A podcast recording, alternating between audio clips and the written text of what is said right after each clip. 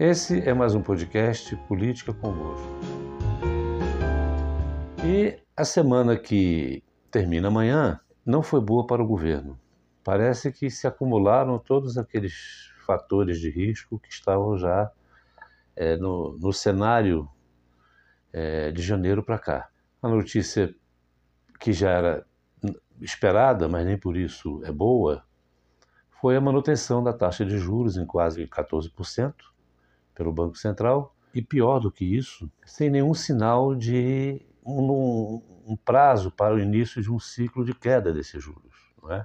Ao contrário, o Banco Central deixou claro ali que pretende continuar usando os juros até alcançar a meta da inflação, dando aí uma perspectiva de um prazo indefinido. E mais que isso, também menciona entre as incertezas da quebradeira de, de alguns bancos internacionais e da inflação brasileira, é também a ausência, ou pelo menos o conhecimento dos termos do projeto de âncora fiscal que está sendo conduzido pelo ministro da Fazenda, Fernando Haddad. Então, esse foi essa foi uma notícia ruim, menos pela taxa de 14, quase 14%, porque essa a gente já conhecia, já sabia que é, deveria ser mantida, mas pela ausência de qualquer sinal de uma queda é, próxima.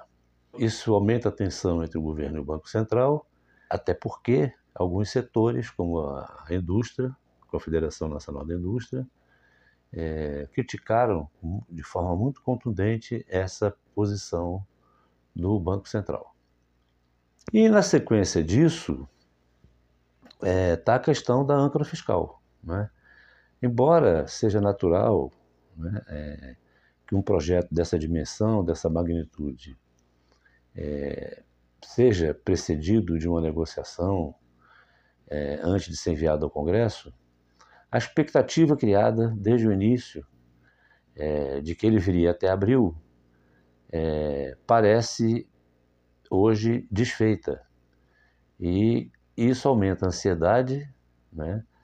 E as especulações começam também a gerar frustrações e expectativas diferentes daquelas que o ministro da Fazenda tenta é, imprimir. Fato novo desse governo está é, tá adiado, continua é, em suspense.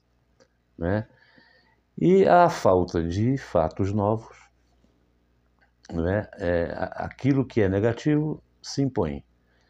A crise entre os presidentes da Câmara e do Senado, Arthur Lira e Rodrigo Pacheco, é, em torno da questão das medidas provisórias, né, tem, é, se agravaram, essa crise se agravou nos últimos, nos, nas últimas horas. Né? Ontem à noite, o presidente da Câmara bateu pé e disse que não abre mão de que as medidas provisórias continuem seguindo direto para o plenário.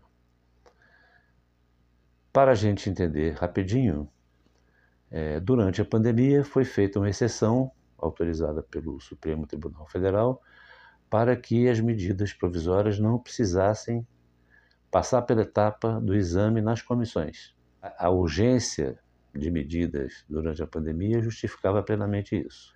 Agora é hora de retomar o processo normal, que é o processo constitucional, de exame pelas comissões. E o presidente do Senado, então, que é o presidente também do Congresso, já fez, já assinou autorização para isso, mas o presidente da Câmara não não fez o mesmo, não quer. E por que, que o Arthur Lira não quer? Porque isso aumenta o poder dele é, sobre o governo e na própria condução da, do, da, do exame e da votação das medidas provisórias. Ele nomeia o relator e, da forma que fica, a Câmara pode até deixar para mandar para o plenário do Senado é, na véspera de uma medida provisória caducar, o que já aconteceu no passado. De outro lado, o governo é, fica um pouco mais na mão do presidente da Câmara, porque também não tem nenhum tipo de é, ascendência sobre as medidas provisórias. Elas podem caducar, isso tudo vai depender do Lira, que assim ganha mais uma moeda de troca na relação com o governo. Então, o presidente da Câmara endureceu mesmo o jogo E a gente agora, é, provavelmente, isso vai ser judicializado. Porque até essa reunião de ontem à noite, o, o presidente do Senado é, ainda continha o ímpeto de alguns senadores de levar o caso para o STF, na esperança, na expectativa de um acordo com o presidente da Câmara. Mas sem esse acordo, o mais provável é que isso vá para o Supremo Tribunal Federal. E isso tudo atrapalha o governo também, porque tem medidas provisórias que o governo precisa ver validadas. De outro lado, se o governo teve êxito no, na, no esvaziamento da CPI dos atos de 8 de janeiro no Senado, é, ela ainda pode vir na forma de uma comissão mista. E o que que estimula muito isso? Né? Esse vazio de notícias novas e essa sucessão de conflitos. E também a lentidão nas investigações sobre os eventos de 8 de janeiro.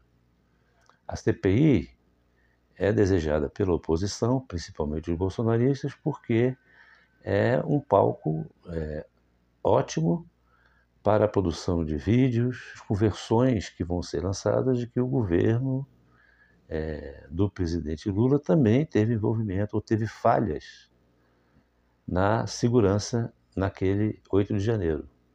Afinal, a posse foi dia 1 É claro que esse não é um argumento, ao meu ver, honesto, mas indo, havendo uma CPI, ele vai ser é, dito, redito, e a oposição vai bater muito nisso, e, e eles vão ter material aí para fazer redes sociais com essa é, versão durante um bom tempo. E é por isso que o governo não quer a CPI já conseguiu esvaziá-la no Senado. Mas ainda existe essa ameaça da CPI mista. E essa CPI mista poderá vir se o cenário continuar de vácuo político.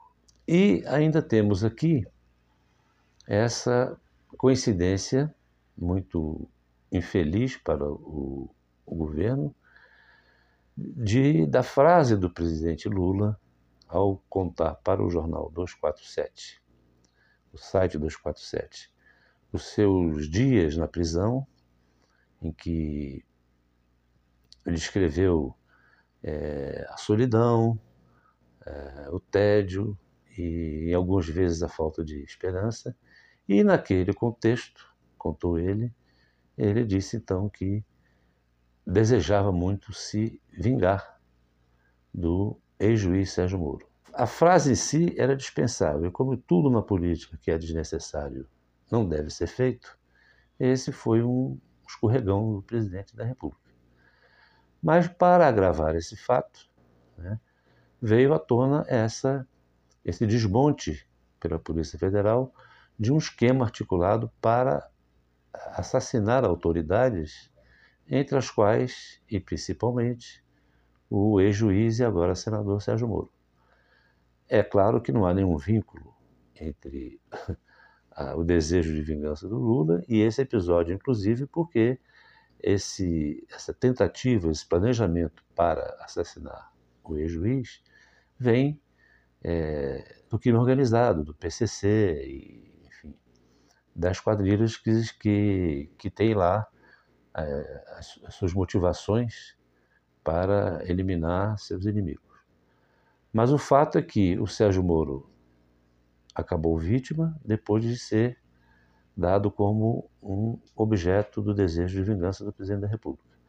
Então a semana realmente não foi boa para o governo e é, no retorno do presidente, é, da viagem do presidente à China, é preciso alguma reação para o jogo começar de uma maneira mais favorável.